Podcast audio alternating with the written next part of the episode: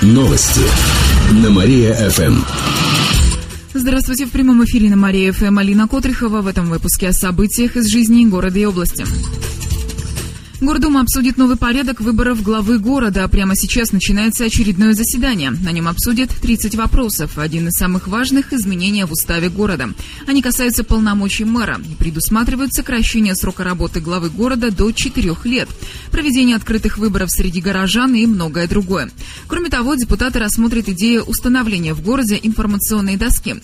В Гордуме рассказали, что она может появиться на фасаде дома, в котором жили ссыльные члены царской семьи.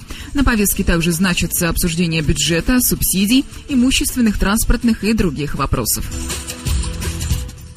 Кировский лыжник взял золото на Всемирной универсиаде. Накануне она завершилась в итальянском городе Трентино. Владислав Скобелев стал победителем в мужской гонке классическим стилем с масс-стартом. Он быстрее всех прошел дистанцию в 30 километров. Ему потребовался 1 час, 23 минуты и 14 секунд.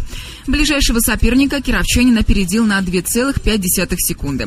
Это первая личная победа Владислава Скобелева на соревнованиях с начала зимнего сезона. Таким образом, он повторил свою победу на универсиаде двухгодичной давности. Делится в управлении по физкультуре и спорту. Тогда наш лыжник завоевал три золота. Кстати, весь пьедестал почета в этой гонке заняли россияне.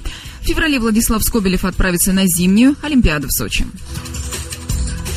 Зима будет теплой до конца года. Сегодня, сегодня синоптики обещают плюсовую температуру. Днем будет до 1 градуса выше нуля и небольшой снег. Ночью до минус 1. Такой же погода останется и завтра. К середине недели осадки прекратятся, столбик термометра понизится до минус 4.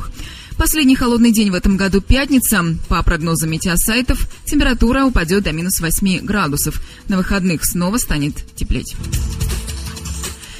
К этому часу у меня все. В студии была Алина Котрихова, а далее на Мария ФМ продолжается утреннее шоу «Жизнь далась».